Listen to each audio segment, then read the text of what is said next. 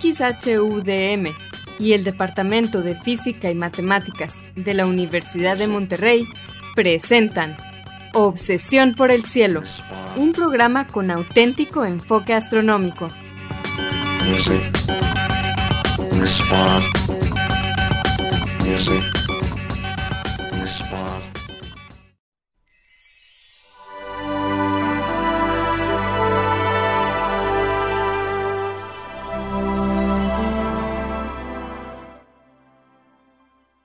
Muy buenas tardes, sean todos bienvenidos a Obsesión por el Cielo, el único programa con enfoque astronómico y de exploración espacial en la ciudad de Monterrey y en la República Mexicana. Un servidor, Pedro Valdezada, profesor adjunto de Astronomía del Departamento de Física y Matemáticas en la Universidad de Monterrey, les desea la más cordial bienvenida a este programa 1029 de Obsesión por el Cielo, con fecha del 22 de agosto del año 2023.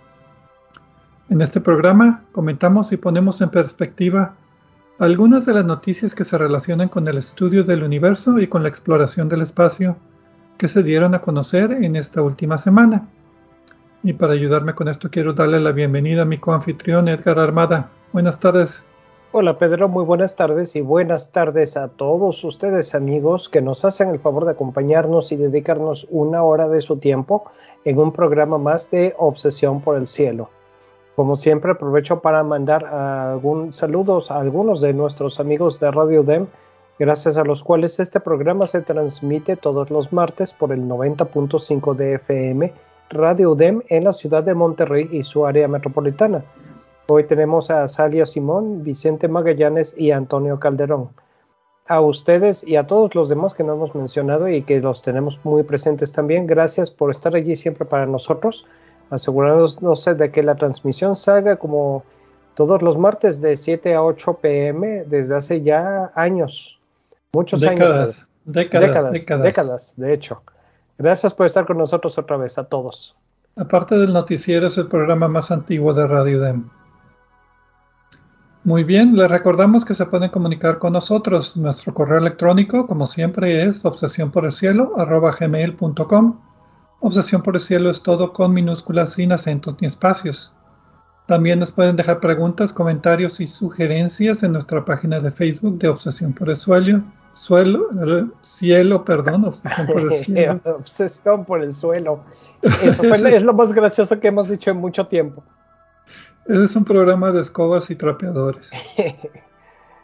Eh, página de Facebook de Obsesión por el Cielo o nuestra cuenta de Twitter, ahora X, de arroba o por el cielo.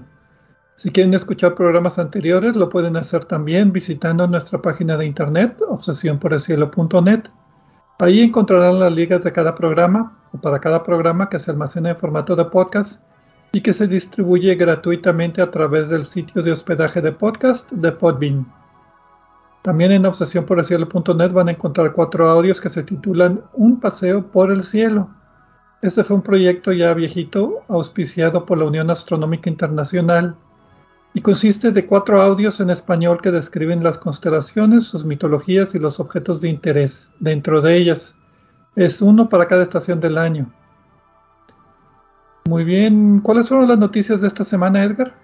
Ahora te digo las noticias de esta semana, pero antes quiero decir de los audios, aunque son viejitos, es algo que nunca pasa. No tiene fecha y pues eh, son muy buenos, eh, descárguenlos, es gratuito, hay que aprovechar. El propósito es que aprendan las constelaciones. Así es, y también eh, buscar un lugar oscuro donde se puede ver y, escuchar desde su dispositivo el audio mientras están viendo el cielo. Volviendo al tema entonces, como las, noticias. las noticias, hoy tenemos eh, una estrella misteriosa, extraña, que hace cosas bastante inesperadas, como casi todas las que mencionamos aquí. Las estrellas normales no las mencionamos porque no tienen muchas cosas tan interesantes, pero que se piensa, esta estrella extraña, que puede ser el progenitor, el precursor de una magnetar. Ahorita vamos a platicar todos los detalles importantes sobre esto. Y en la segunda parte vamos a hablar de una noticia quizá no tan relevante, excepto porque hemos estado platicando de la habitabilidad de los, de los planetas en enanas rojas. En realidad el artículo habla sobre otras cosas, ahorita vamos a platicarlo, pero básicamente es sobre la habitabilidad de eh, planetas que se calientan mucho, ya sea por su radiación, como en el caso de las enanas rojas, o el caso de Venus aquí en nuestro sistema solar. Ahorita vamos a platicar de esto a detalle.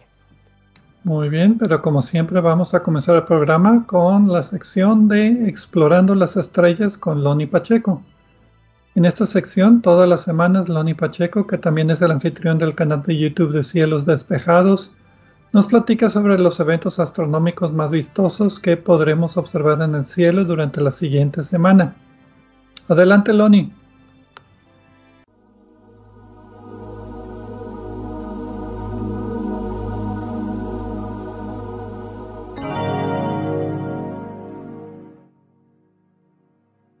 Hola amigos, soy Pablo Loni Pacheco, instructor de astronomía en el Observatorio de las Termas de San Joaquín, donde me encuentran todos los fines de semana. También soy conductor del canal de YouTube Cielos Despejados, tu canal de ciencia y astronomía en español. Bienvenidos a este espacio dedicado a los eventos celestes venideros. Esto es del 22 al 29 de agosto de 2023. Los horarios estarán dados en tiempo del centro, que es válido para Monterrey, Guadalajara y Ciudad de México. Esta semana, la luna estará cruzando las constelaciones de Libra, Scorpius, Ophiuchus, Sagittarius y Capricornus. La noche del martes 22 de agosto, la luna parecerá estar alineada al sur de las estrellas más brillantes de Libra, que son Suben Genubi y Suben Escamali. Y el jueves 24 de agosto tendrá un encuentro íntimo con la estrella Antares en Scorpius. Venus está de regreso. Tanto tiempo que nos regaló sus destellos como lucero de la tarde y ahora se vuelve lucero de la mañana Búsquenlo desde las 5 o 10 de la mañana muy cerca del horizonte este, con una fase delgadísima que pronto irá creciendo. Si pueden, apóyense con unos binoculares y si son de 7 a 10 aumentos, es decir, 7 por o 10 por, con ellos verán la fase creciente del planeta vecino. Y vaya que está cerca comparado con los demás planetas. Cada amanecer, Venus aparecerá un poco antes y más brillante, pues su fase va rápidamente en aumento. Mercurio y Marte, los planetas más pequeños del sistema solar, se dejan ver tímida y brevemente al atardecer, muy cercanos al horizonte oeste. No demoren mucho en localizar a este par, pues se esconderán pronto. Búsquenlo desde un lugar alto con vista directa al oeste desde las 7.20 de la tarde. Mercurio se está acercando a la Tierra, mostrando una fase menguante cada vez más delgada en el telescopio y pronto se perderá en el resplandor del Sol mientras pasa entre el astro rey y nuestro planeta. Busquen a Mercurio y Marte temprano, pues se esconden antes de las 8 de la noche. Y justo anocheciendo, alrededor de las 7 y media de la tarde, veremos a Saturno asomándose sobre el horizonte sureste, seguido por Júpiter a las 10.55 de la noche. Ambos planetas se verán mejor en nuestros telescopios ya de madrugada, después de las 2 y media de la mañana, cuando estén altos en el cielo. El jueves 24 de agosto, la luna aparecerá iluminada por la mitad, no exactamente, pues la fase de cuarto creciente acontecerá a las 3.57 de la mañana y a esa hora no es visible, pues está debajo del horizonte. La noche previa, la del miércoles 23 de agosto, la luna estará casi a la mitad, pero su línea de luz y sombra, que se llama terminador, tendrá todavía forma de cuchara. Y para cuando se asome el jueves ya estará pasada de cuarto creciente. Se verá ligeramente panzona o como dicen los astrónomos, conjiva, una luna gibosa como los camellos. En tiempo universal, la fase cuarto creciente de la Luna acontecerá el 24 de agosto a las 9.57 horas. El mismo jueves 24 de agosto, alrededor de las 8.40 de la noche, para los que vivimos en Monterrey, Nuevo León, México, acontecerá una ocultación muy inusual. La Luna pasará frente a la estrella más brillante de Scorpius, ocultándola de nuestra vista temporalmente. La estrella Antares desaparecerá cerca del polo sur de la Luna, en el lado oscuro y es probable que veamos a la estrella titilar en la medida que los picos de las montañas lunares la vayan tapando parcialmente. Es también una observación que recomiendo hacer con binoculares o mejor aún con telescopio. Si bien a simple vista, también se observará la desaparición de Antares, el rival de Marte. Reaparecerá alrededor de las 9.10 de la noche. Ahora bien, cada observador, dependiendo de su ubicación, verá el fenómeno en distintos horarios, o de plano, si están muy al sur, solo observarán una conjunción cercana. En tiempo universal, la conjunción de la Luna con Antares acontecerá el 25 de agosto a las 1.30 horas, con una separación angular aparente de 1.1 grados. El sábado 26 de agosto, la Luna estará en el extremo sur de su trayectoria, facilitando la contemplación de rasgos topográficos que normalmente permanecen ocultos alrededor del polo norte de la Luna. Saquen sus telescopios y examinen los cráteres Bird, Joha y Florey y una vista directa hacia el cráter donde reside el mero polo norte de la Luna, Perry. Pocas personas han podido observar esta región con claridad y la combinación de iluminación e inclinación es muy favorable en esta ocasión. De paso, apunten sus telescopios al borde sur de la Luna hacia el cráter Schiller. Podrán observar los primeros rayos de sol pintando el borde y el suelo del cráter más alargado de la Luna. En tiempo universal, la Luna alcanzará su declinación máxima sur el 26 de agosto a las 20.22 horas con una declinación de 28.1 grados sur. Lo más sobresaliente de la semana es que el planeta Saturno alcanzará oposición la madrugada del domingo 27 de agosto. Y no es que sea parte del frente opositor, sino que, visto desde la Tierra, Saturno y el Sol aparecen en extremos opuestos del cielo. Eso se debe a que nuestro planeta está pasando entre el astro rey y el planeta de los anillos. Como consecuencia, Saturno está más cerca que de costumbre, aparecerá 100% iluminado y más grande, así que es la mejor temporada del año para contemplarlo. Observen sus anillos con atención, aparecerán cada vez más delgados y es que Saturno se dirige hacia su equinoccio, cuando su ecuador apunta hacia el Sol y los anillos, que son muy delgados, se verán como una hoja de papel vista de perfil. En tiempo universal, la oposición de Saturno acontecerá el 27 de agosto a las 7.52 horas. Mi fanpage en Facebook es Diagonal Divulgador de Astronomía, seguido y sin espacios, y les recomiendo también darse una vuelta por la página de la Sociedad Astronómica Regiomontana. Los espero la próxima semana en Explorando las Estrellas con Loni Pacheco. Yo como siempre agradezco su mala atención y les deseo cielos despejados.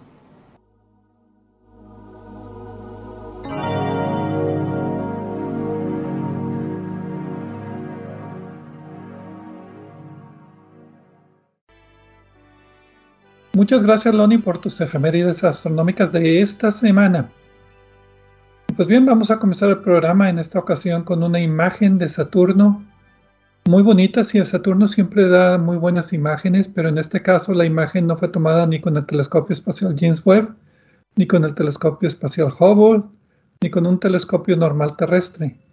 Es eh, una imagen tomada en ondas de radio por un radiotelescopio. Entonces, eh, se ve como un fantasma de Saturno, eso fue la, idea que me dio. Y pues nos sirve como excusa para platicar un poquito acerca de cómo se pueden observar los planetas en ondas de radio, en particular los planetas gigantes gaseosos. Entonces, eh, esta imagen salió de un artículo titulado Efectos profundos y duraderos en las tormentas gigantes de Saturno, que salió la semana pasada en Science Advances Cheng Li y Imke de Parre y otros coautores de la Universidad de Berkeley y la Universidad de Michigan. Y pues utilizaron el telescopio Very Large Array, que es una serie de radiotelescopios que están en Nuevo México, en, cerca del pueblo de Socorro, en Nuevo México.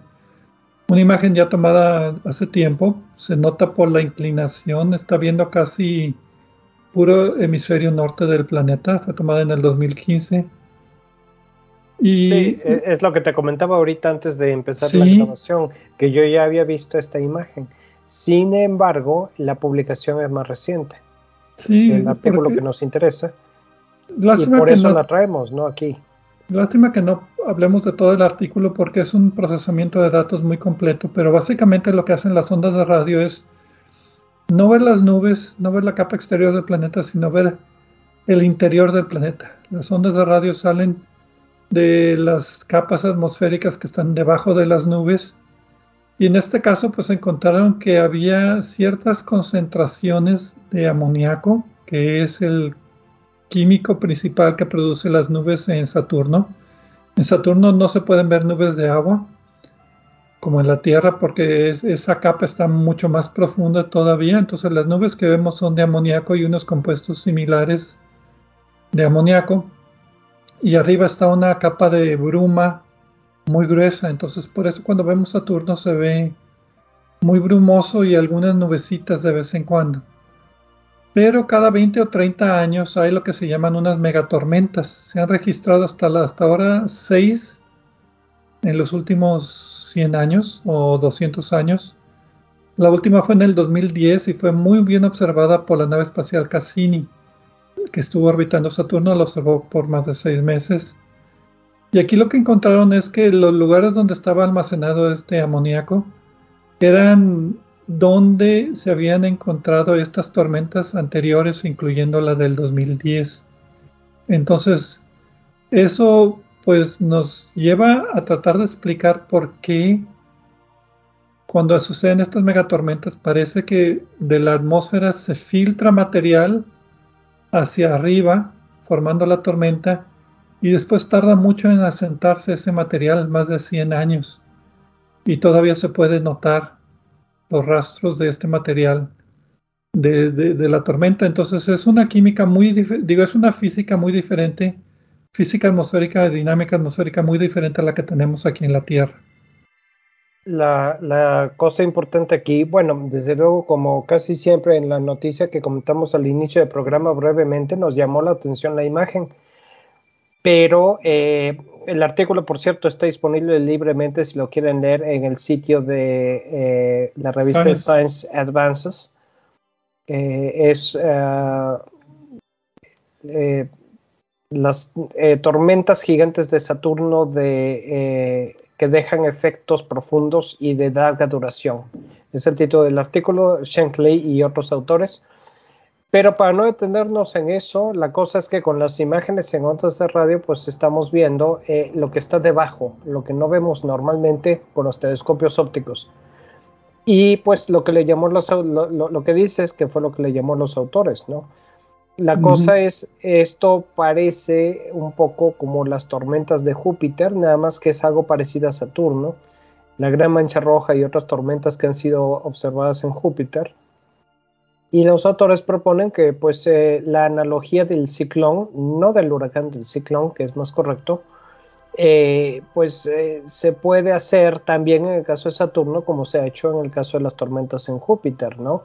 Que duran cientos de años aunque eh, solo las veamos cuando rompen la capa superior de nubes y empiezan a producir estas marcas visibles en la superficie visible, ¿no? Pero era lo que decían los autores, que es diferente Saturno a Júpiter. En Saturno parece que hay una como burbuja que sale con este material que penetra alguna capa que, que, pues es bastante sólida y entonces el material se va a la superficie, forma la tormenta y después se asienta.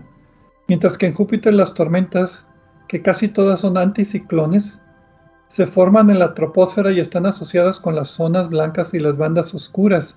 Están asociadas con diferencias de velocidad en los vientos, en la rotación del planeta, y no necesariamente con puntos o burbujas que, pasan cierta capa, ¿verdad? A escapar a, una, a la atmósfera exterior. Bueno, Está muy complejo el artículo, pero está muy completo también en el sentido que hacen muy buen análisis de las de estas, eh, digamos, restos de tormentas de hace decenas de años también. Así es, si no fuera porque, eh, porque os gustó la imagen, podríamos hacer todo el tema, uno de los temas principales del programa sobre este artículo. Pero pues elegimos cubrir otros artículos, entonces, que también son interesantes. Muy bien, vamos entonces a una pausa y regresaremos ahora sí a hablar de un posible precursor de un magnetar.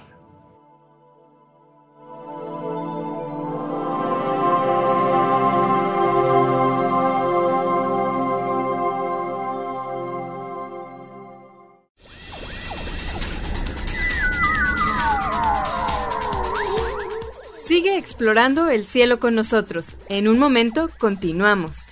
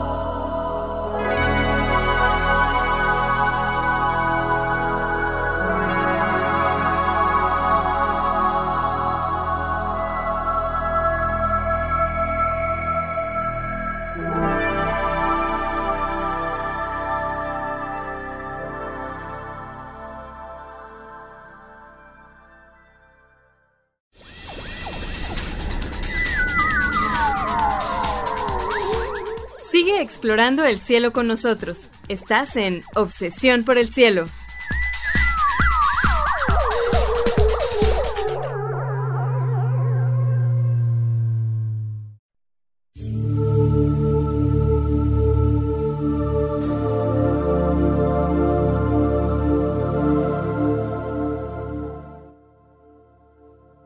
Regresamos aquí a Obsesión por el Cielo con las noticias astronómicas de esta semana.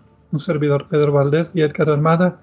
En la primera parte del programa hablamos acerca de una imagen de Saturno tomada en ondas de radio muy particular que nos revela la fuente de las tormentas en Saturno debajo de la atmósfera de la capa de nubes que podemos observar, que es lo que nos revela las ondas de radio. Muy bonita imagen, parece un fantasmita de Saturno. Y también Loni Pacheco nos compartió sus efemérides astronómicas en la primera parte. Y ahora pues nos toca hablar acerca de un precursor de un magnetar, que es una estrella muy peculiar que, que, al parecer va a evolucionar dentro a lo que es un magnetar. Ahorita vamos a hablar un poquito más de esto.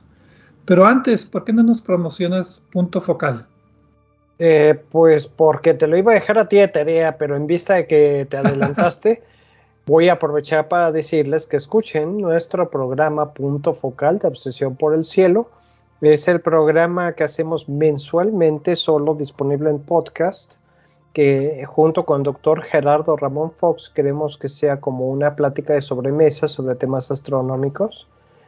Eh, y en este caso, pues eh, ya estamos empezando a preparar el del mes próximo porque sale el primero eh, de cada mes. Eh, la razón por la que lo tenemos solo disponible en podcast es porque queremos que sea como queremos que sea una sobremesa, tipo sobremesa. Dura un poco más, una hora y media aproximadamente. Y cubrimos temas similares a los que cubrimos aquí en el programa. No tanto noticias, pero pues temas de astronomía en general, descubrimientos, etcétera, ¿no? Entonces, pues se los recomiendo, está disponible por nuestras plataformas usuales de eh, donde distribuimos el podcast, eh, desde Podbean y las demás en donde desde Podbean se distribuye también. Donde quiera que lo escuchen, allí también está disponible punto focal, el primero de cada mes. Ya está el, el último que sale es el primero de agosto. ¿De qué hablamos, Pedro? Estrellas variables y el siguiente va a ser sobre galaxias. pero va a ser fusiones de galaxias. Pero bueno, ahora nos toca hablar acerca de estrellas de helio, que son los posibles orígenes o precursores de los magnetares. Entonces, el título de la publicación, una estrella masiva de helio con campo magnético suficientemente fuerte como para formar un magnetar. Salió el 17 de agosto en Science. Y los autores son Tomer Shenar, Greg Wade, Pablo Marchant otros 13 coautores más, principalmente de la Universidad de Ámsterdam. Y básicamente los autores caracterizan una estrella de tipo Wolf-Rayet, también conocida como una estrella de helio, de baja masa, que es, es algo sorprendente. Extraño. Que tiene el potencial de colapsarse en una estrella de neutrones con un intenso campo magnético, lo que llamamos un magnetar. Entonces, eh, ¿por dónde empezamos? ¿Por las estrellas Wolf-Rayet o por los magnetares? Eh, pues yo quería eh, empezar sobre las estrellas Wolf-Rayet, pero tampoco vamos a hacer programas sobre eso, ¿no? Ya lo hemos comentado alguna vez en otros programas. no sé si tengas la lista, si no ahorita lo busco, mm, seguimos hablando. ay, no, se me olvidó buscar. Sí, es cierto, ya hemos hablado de estrellas Wolf-Rayet. Mientras lo pues, buscas básicamente, o si quieres tú yo lo busco, ya que me lo volviste a asignar. Las estrellas Wolf-Rayet son estrellas generalmente masivas que tienen un fuerte viento estelar. Entonces el viento estelar es tan fuerte porque produce mucha radiación. Entonces esa radiación impulsa el gas hacia afuera y generalmente eh, lo que impulsa son las capas exteriores de hidrógeno y lo que empieza a quedar es un núcleo de helio con fusión, que es lo que se llama una estrella de helio, porque ya, ya expulsó la capa de, hidrógeno. Y normalmente estas son estrellas masivas de más de ocho veces la masa del Sol. son estrellas que tienen fuerte campo magnético, fuertes vientos estelares, una composición principalmente de helio y no hidrógeno, y son masivas. Así de color azul caliente, ¿Encontraste el programa? Violentas. El programa 846, estoy buscando de cuándo salió, eh, eh, fue precisamente sobre las estrellas Wolf-Rayet. Em, ese es el más reciente, aquí lo tengo. Eh, fue el martes 18 de febrero del, 2020 y desde luego está disponible en nuestra página web y en nuestro sitio de podcast uh, de Podbean. Está disponible para que lo escuchen si gustan. Y eso fue el único tema que cubrimos, las estrellas Wolf-Rayet. Bueno, ¿y qué son los magnetares? Los magnetares pues son estrellas violentamente magnéticas. Eh, tienen campos magnéticos muy intensos. Y ¿Pero son estrellas normales o estrellas de neutrones? Son estrellas de neutrones. Otra vez, Pedro, qué impaciente. Son estrellas de neutrones que tienen campos magnéticos muy intensos y lo que resulta crucial para lo que vamos a platicar ahora es que aunque su origen se piensa que es, eh, se piensa que se tiene una idea de su origen, pero no hemos observado los pasos. Entonces hay dudas sobre si realmente se, origen se originan como pensamos, que ahorita vamos a platicar, o hay otro mecanismo. Eh, pero pues ah, también siguen la evolución típica de las estrellas de neutrones y aquí es donde empiezan las pistas del artículo que se publica, ¿no? Tantito antes me gustaría dar un par de números acerca de las magnetares. O sea, bueno, las estrellas de neutrones se forman después de la explosión de una supernova, cuando se colapsa el núcleo de una estrella y se colapsan los protones con los electrones y forman neutrones. Entonces, la, presión, eh, las estrellas de neutrones típicamente tienen un tamaño muy pequeño y tiene una presión tan intensa que ya no los, los protones y los electrones ya no pueden existir en esas condiciones por las limitaciones de la mecánica cuántica, que son limitaciones de la naturaleza a fin de cuentas. Y entonces eh, se transmutan en neutrones y por eso son estrellas de neutrones. Que también está, pero muy aparte del tema de que si son estrellas o no estrellas, porque si producen fusión nuclear o no. Pero bueno, eso ya es eso, otro Eso es una idea tuya, Pedro, pero uh, es otro el resto de la humanidad las conocemos como estrellas de neutrones. Nada más que está, es adecuado tu, tu comentario para que sepamos de qué estamos hablando, ¿no? Ahora, por las leyes de la conservación, se conserva el momento angular, entonces la estrella al compactarse empieza a rotar más rápido y también se conserva el campo magnético. Entonces, a la hora de concentrar el campo magnético, aumenta mucho el campo magnético, la fuerza del campo magnético. Y para dar unos números, el Sol, por, e, ejemplo, tiene un magnetismo de, que se mide en Gauss, de un Gauss. Es una unidad de medición, es más o menos dos veces el campo magnético de la Tierra. Eso es para una estrella normal, nuestro Sol. Las estrellas de neutrones tienen un billón de Gauss. Entonces es un billón de veces más que el Sol. Y los magnetares tienen mil veces más que las estrellas de neutrones. Por eso se llaman magnetares. Viene de magneto y de estrellas magnetares. Se me hace que te sobraron unos cuantos ceros por allí. Un millón eh, un billón, ¿cuánto es? ¿Cuántos, ¿Cuántos millones son? Un millón de millones, lo que llamaban un trillón en el artículo. Ok, entonces estamos bien. Sí, un, billón de los billones que todo el resto del mundo considera. Lo, lo que pasa aquí cuando hablamos normalmente de billón, estamos utilizando el sistema internacional de, nomenclatura de números. En eh, artículos publicados sobre todo en Estados Unidos, cuando se refieren a un billón, se refieren en realidad a mil millones. Por eso la confusión en la aclaración. Muy bien, entonces esos son los magnetares, son estrellas de neutrones muy, muy con campo magnético muy fuerte.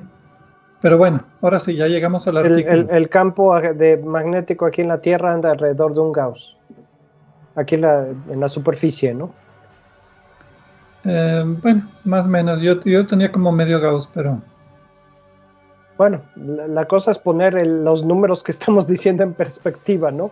Uno o medio comparado con un billón no es nada, es lo mismo. Eh, en pocas palabras, no se acerquen si quieren sobrevivir, porque los simplemente por el campo magnético nos aniquila. Sí, definitivamente, aunque no estemos hechos de material magnético, como sea, destroza los átomos. Pero bueno, eh, ¿qué nos puedes decir de esta estrella misteriosa HD 45166? Bueno, lo que se pensaba de esta estrella misteriosa que ya ha sido observada desde hace varios años, originalmente era que era una estrella binaria. Bueno, sí es una estrella binaria, y se estimaba que la órbita de su compañera era, era bastante corta, alrededor de, estoy buscando aquí el dato, tomé demasiadas notas. Si lo tienes, rescátame, Pedro. Yo tengo 22 años, pero eso es la nueva No, no, ese es lo que pasó después, en la... la, sí, no, no, no, tengo la medición del periodo 1.6 días. La cosa es que eh, en, en, unas ah, horas se pensaba que la compañera orbitaba a esta, a esta estrella con una órbita de 1.6 días porque las observaciones mostraban que eh, la estrella esta tiene variaciones de brillo en 1.6 días. Ahora, su espectro es muy es típico eh, de una estrella tipo Wolf-Rayet y por eso se consideraba se considera normalmente como una estrella Wolf-Rayet, pero es extrañamente poco brillante e incluso algunos catálogos de estrellas de Wolf-Rayet no la ponen allí porque hay ciertas dudas por ese, ese poco brillo. Y también hay algunos detalles, en observaciones más detalladas, donde hay eh, líneas espectrales que no van o que están donde no deben de estar, eh, que, hace pensar que algo más está pasando con esa estrella. En particular tiene muchísimo carbono, oxígeno y nitrógeno, que es poco común, ¿no? Entonces es una estrella, en principio se pensaba que era una estrella Wolf-Rayet con una compañera que tenía una órbita alrededor de, esta estrella de 1.6 días y por eso los cambios en órbita. Lo que hicieron los autores es que eh, buscaron los datos de archivo de observaciones de estas estrellas, de esta estrella y descubrieron el periodo de la compañera que son los 22 años que dices. Dijiste 22, ¿no? 22. Y entonces esto eh, destapa todo, todo el asunto porque hay que decir, hay que explicar el, el, cambio de brillo de los, del 1.6 días. ¿Qué está pasando allí? Otra observación que hacen los autores es que las anomalías espectrales sugieren que es un objeto con un campo magnético muy intenso. No es una magnetar, pero sí tiene un campo magnético mucho, muy intenso. Entonces, eh, estoy, estamos hablando, ya que, eh, ya que mencionamos la, los, la intensidad de otros campos magnéticos, de 40.000 Gauss en la superficie. Una, en una estrella, entre comillas, normal. O sea, es eh, lo que estamos diciendo es que es una binaria con periodo de 22 años una estrella una estrella normalita de creo que era tipo espectral B que es la que tiene un periodo de variación de brillo de 1.5 días después la otra que es una estrella Wolf-Rayet de dos veces la masa del Sol y esa es la que tiene el campo magnético de 43.000 Gauss ¿estoy correcto? sí, sí, correcto y, Los, datos, los datos los sacaron con el telescopio de Canadá, Francia y Hawái que está sobre Mauna Kea. Es un, creo que 3 metros, tres y medio metros, algo así de diámetro, y de ahí sacaron la espectroscopía con mucho detalle. Las líneas de absorción y de emisión con el campo magnético se dividen y de ahí se puede medir directamente la intensidad del campo magnético y fue donde se les cayó la quijada cuando vieron que eran 43.000 Gauss. Sí, también eh, las, eh, los campos magnéticos polarizan la luz que, emiten estos objetos.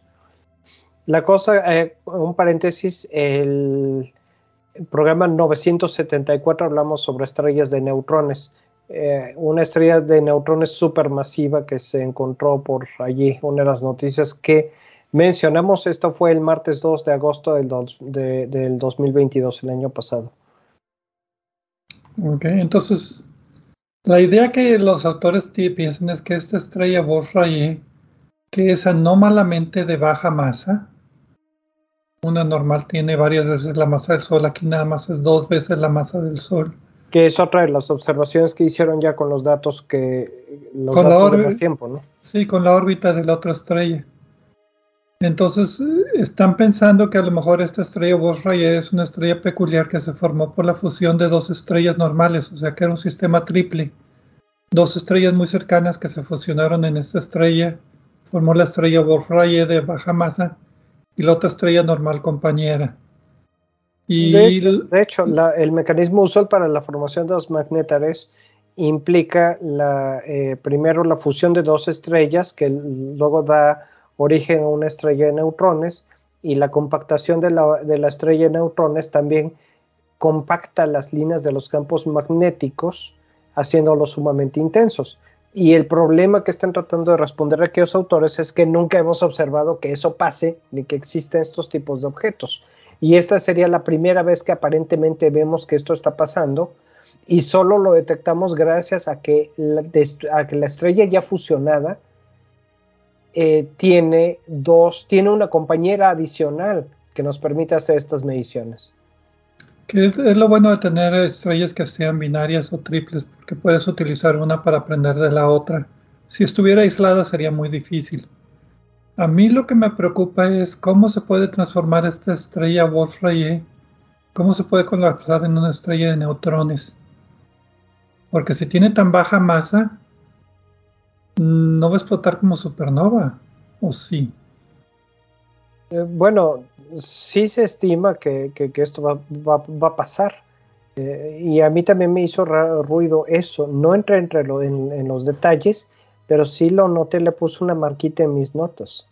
Yo le puse una marcota, dije, ¿cómo es posible que una estrella de dos masas solares explote como supernova?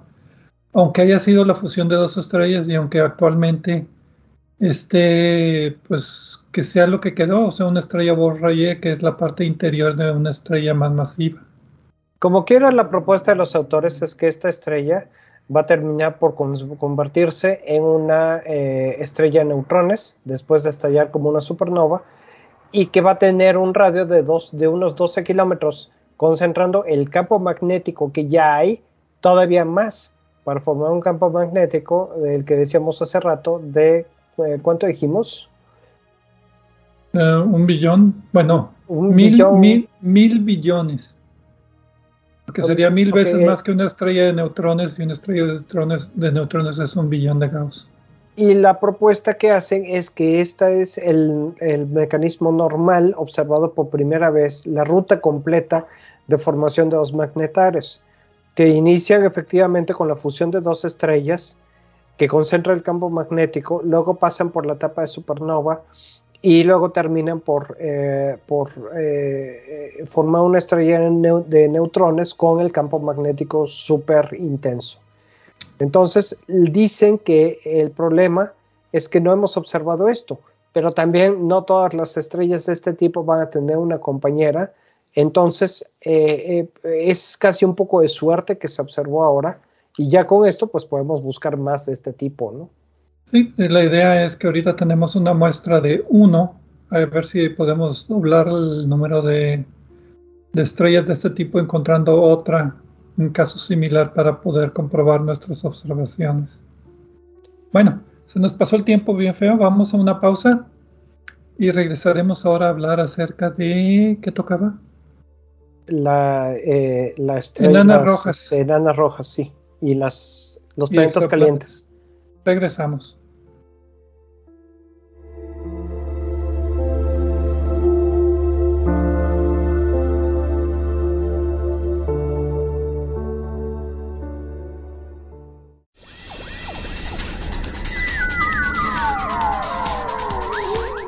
Sigue explorando el cielo con nosotros. En un momento continuamos.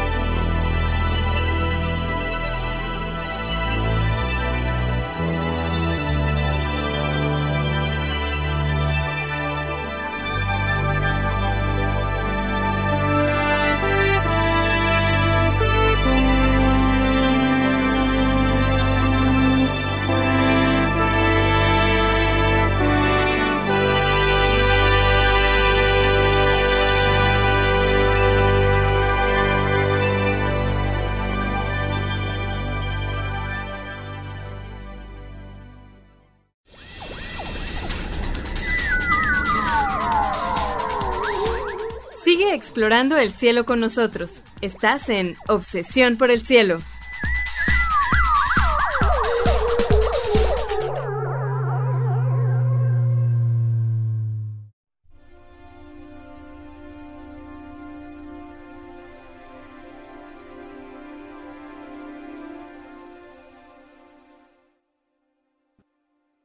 Regresamos a Obsesión por el Cielo con las noticias astronómicas de esta semana.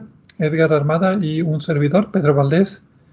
En la primera parte del programa vimos una imagen de ondas de radio del planeta Saturno que nos revela el interior debajo de las nubes de Saturno, un poquito debajo del interior y pues relaciones entre super megatormentas en Saturno y lo que se vio debajo de la superficie, muy interesante. Tony Pacheco también nos dio sus efemérides astronómicas. Y en la segunda parte del programa hablamos acerca de una estrella misteriosa posible progenitora de un magnetar. Y ahora pues nos ¿Sí? Eh, perdón, antes de, antes de comenzar, Pedro, me gustó tu nuevo término, es super mega tormenta. Super mega tormenta. Eh, un superlativo, super mega superlativo. Bueno, es que, bueno, ok. Gracias. Celébralo, Pedro. Eh, debes estar orgulloso de tu terminología. Si les gusta bien y si no, pues trataremos de que les guste después porque no lo vamos a cambiar. Todavía no está aceptado por el diccionario de la Real Academia. Eh, ni por los que no son de la Real Academia tampoco, pero bueno. Y pues bueno, ahora vamos a hablar acerca de una, de una estrella enana roja una estrella muy, de muy baja masa, nos vamos al otro extremo de las estrellas. Eh, el título de la publicación que inspiró esta noticia es en El efecto invernadero fresco sin un océano superficial de magma. Salió el 9 de agosto en la revista Nature. Los autores son uh, Frank Celsis, no, Celsis, eh, Jeremy Leconte, Martin, o Martin debe ser porque es Turbé, y Guillaume Chaverot, eh, Emeline Beaumont de la Universidad de Bordeaux y Universidad de Ginebra. Pues sí, los nombres franceses siempre se me atoran. A mí también. Pero y básicamente lo que los autores presentan es un estudio teórico donde sugiere que algunos planetas alrededor de estrellas rojas pueden haber retenido el agua durante su formación eh, abriendo la posibilidad de habitabilidad, algo que no se pensaba que era posible por la cercanía del exoplaneta a su estrella, aunque sea una estrella fría de baja masa, una enana roja, pues si te acercas demasiado, estás expuesto no nada más a la radiación, sino a eyecciones de masa coronal que pueden pues expulsar una atmósfera de un planeta y, no, y, básicamente resecar el planeta y no permitir que se acumule el agua para, como requisito indispensable para la vida. La razón por la que eh, me gustó incluir este artículo y lo seleccioné es porque hemos estado platicando de la habitabilidad de los planetas eh, que orbitan estrellas enanas rojas. Dos motivos para esto. El primero es que son muy numerosos porque las estrellas de este tipo son las más numerosas que hay en nuestra galaxia y en las demás galaxias también. Y en segundo lugar, porque estas estrellas durante una gran parte de su larga existencia son, eh, tienen emisiones de masa coronal y otros cataclismos muy violentos y que se pensaba que afectaban mucho la habitabilidad de los planetas de este tipo. Notes, esto es, son cosas que hemos comentado antes, no son cosas que diga el artículo. Otra observación que comentamos en programas anteriores a lo largo de los años es que en nuevos estudios sugerían que las emisiones y las fulguraciones de las enanas rojas ocurrían principalmente en las regiones, en las altas latitudes, más cerca de los polos y no en las regiones ecuatoriales. Y en muchos casos los planetas van a estar orbitando cerca de estas regiones, lo cual ayudaría un poco a que los planetas de estas estrellas tuvieran zonas, eh, tuvieran, eh, se salvaran de, estas, de estos baños de radiación. Eh, hay que decir que estos planetas, mm, para estar en su zona habitable, necesariamente, como son estrellas muy tenues, tendrían que orbitar muy cerca. Entonces, eso los hace más vulnerables a la radiación. Por eso, aunque eran planetas muy numerables, se ha dudado de que pueda haber planetas habitables. Y el último de los problemas que no hemos mencionado es que estos baños de radiación terminan por evaporar el agua que podría haber y deja estos planetas secos y demasiado, eh, este, demasiado desecados para poder eh, dar origen a vida, según lo que sabemos, ¿no?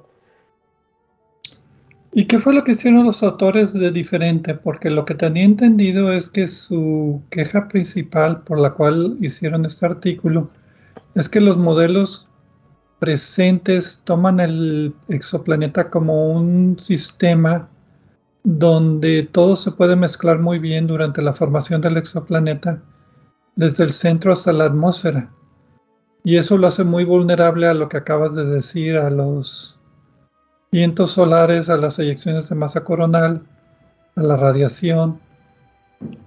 Y lo que ellos proponen, según entendí yo, porque no me quedó muy claro, es que hay que considerarlo como capas. La atmósfera sería una capa, la corteza otra capa, el manto otra capa, más o menos aisladas una de las otras, sin tanta difusión de energía o de materia entre ellas y que eso permitiría entonces tener, como el título lo dice, un efecto invernadero fresco, no caliente, y, retener cierto vapor de agua. Durante el, la el, término clave es correcto, Pedro. El término clave que usan los autores es que los modelos que hay eh, aceptan eh, que eh, estos que, que estos planetas tienen una estructura completamente convectiva. Como tú dices, se mezclan muy bien los fluidos y distribuyen el calor. Pero sobre todo lo que ellos hicieron diferente es que le incorporaron a su modelo, además de esta estructura, eh, la radiación de calor, que no estaba incluida completamente en otros modelos anteriores. Y que añadiendo estos efectos, el de, que no es tan convectivo y que también eh, hay radiación que emite calor, no solo recibe calor, esto acorta el tiempo durante el cual un planeta que se acabara de formar estaría lo suficientemente caliente para que tuviera magma en su superficie, rocas derretidas y esto eh, permitiría primero que se enfriara más rápido y que estos minerales, estas rocas, retuvieran algo del agua que estaba allí originalmente en lugar de calentarla toda y hacer que se perdiera en el espacio. Y que después cuando el planeta estuviera más frío, esta agua terminaría por ser emitida por estas, estas, eh, estos minerales a través de actividad volcánica y similares una vez que ya hubiera, hubiera más, hubiera temperaturas que permitieran agua líquida.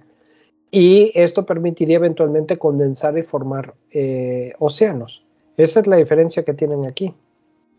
Ok, entonces eh, no es un sistema completamente convectivo, sino que hay regiones que paran la convección, por ejemplo. Entonces se aíslan y hay cierta Em, aislamiento entre algunas regiones y otras y esto puede, puede permitir que, que, se enfríe más rápido y que se conserve la el, vapor de agua.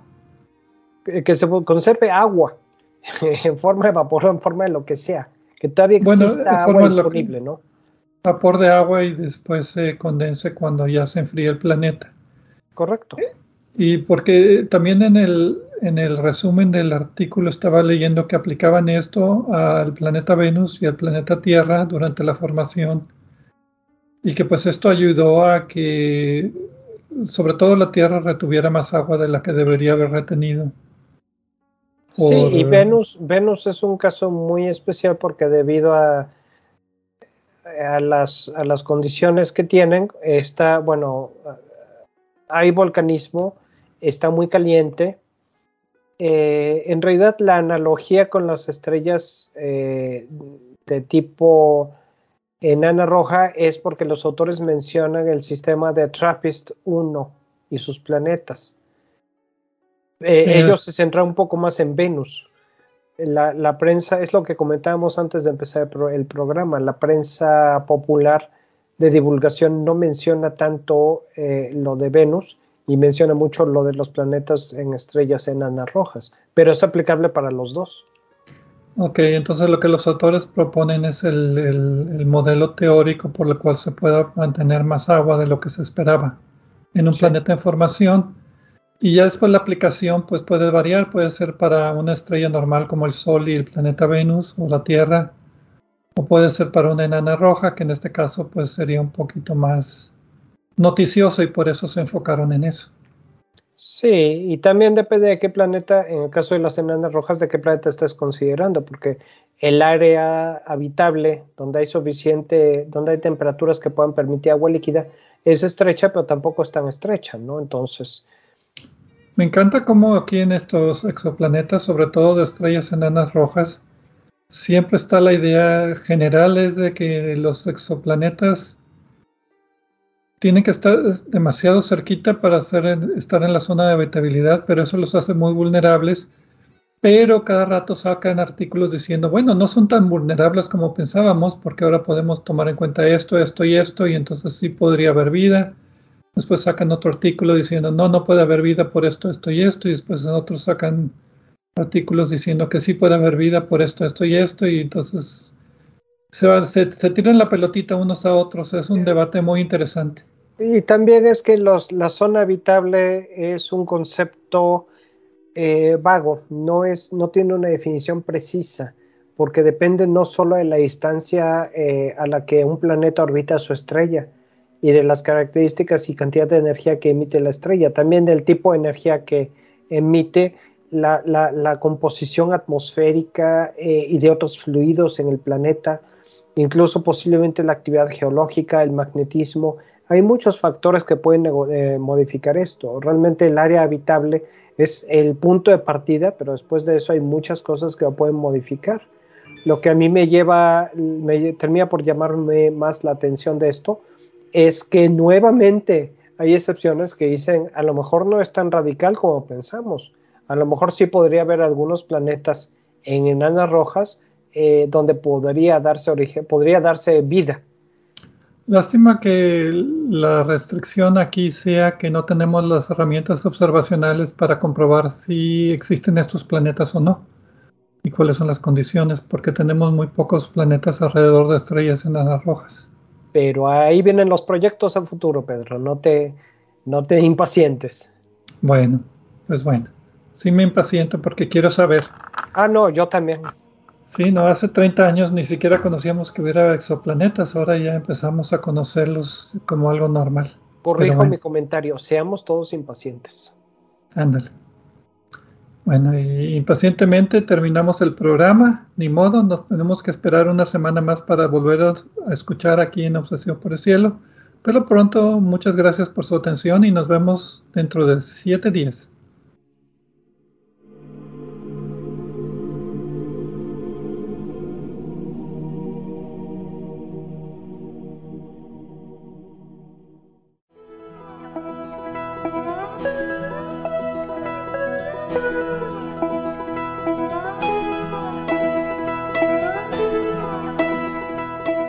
Les recordamos que a través de nuestra página en Facebook de Obsesión por el Cielo pueden encontrar vínculos a sitios con más información sobre el programa de cada semana.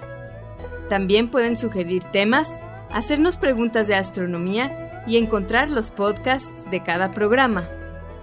Gracias por acompañarnos en una edición más de Obsesión por el Cielo.